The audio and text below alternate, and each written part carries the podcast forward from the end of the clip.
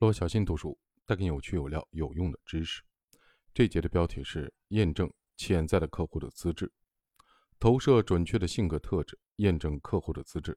几年前，我和人合写了一部电影剧本，导演邀请我帮忙选角。我们坐在那里看了几个小时的试镜视频，演员们朗读台词，表演剧本中的场景。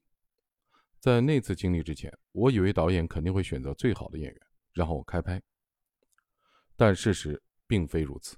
事实上，导演会为每个角色选择正确的演员，却不一定是最好的。有些演员可能有些天赋，但是个子太高、年纪太大、表演的风格过于戏剧化等等。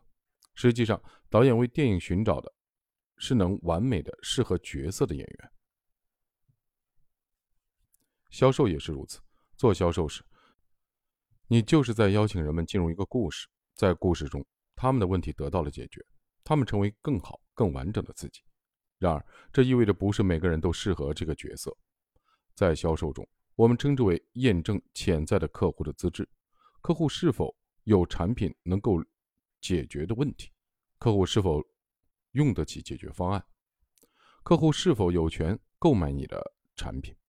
对销售人员来说，有潜质的潜在的客户名单是非常重要的，这能够帮助他们决定邀请哪些人进入他们的故事。因为如果他们选择了错误的角色，故事就行不通了。我的公司有一名全职团队的成员，他唯一的工作就是验证潜在的客户的资质。为什么？因为面向一个没有资质的潜在的客户开展销售过程，既浪费了客户的时间，也浪费了销售团队的时间，更浪费了你和公司的金钱。销售就是要管理你的投入和精力。和一个没有资质的潜在的客户交谈，你花费的每一分钟都不如趴在桌子上睡觉。毕竟，研究证明睡眠有助于提高绩效的表现。而被没有资质的潜在的客户拒绝，只会令人抓狂。那么，什么样的潜在的客户才是有资质的？正如前面提到的，有资质的潜在的客户要满足以下三个标准：第一，他们有你的产品能够解决的问题；二，他们能够买得起你的产品。三，他们有权购买你的产品。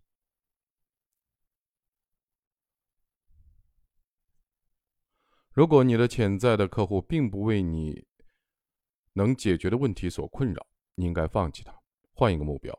不过，为了确认这一点，你必须充分的了解你的产品实际上解决了什么问题，并提出一系列问题来对潜在的客户进行评估：他们的保险该续保了吗？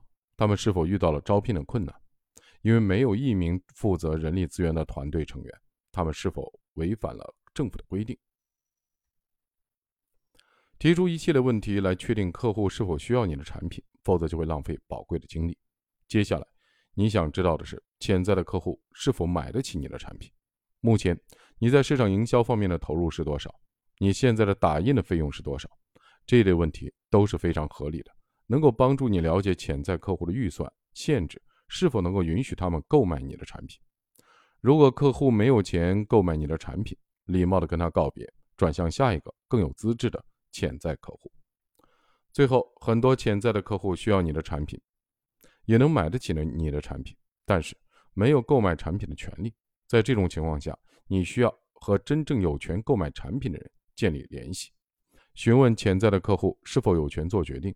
如果他们没有，让他们。把你介绍给有权利的人，邀请没有资质的潜在的客户吃午餐，让他把有资质人带来，可能这是一个不错的选择。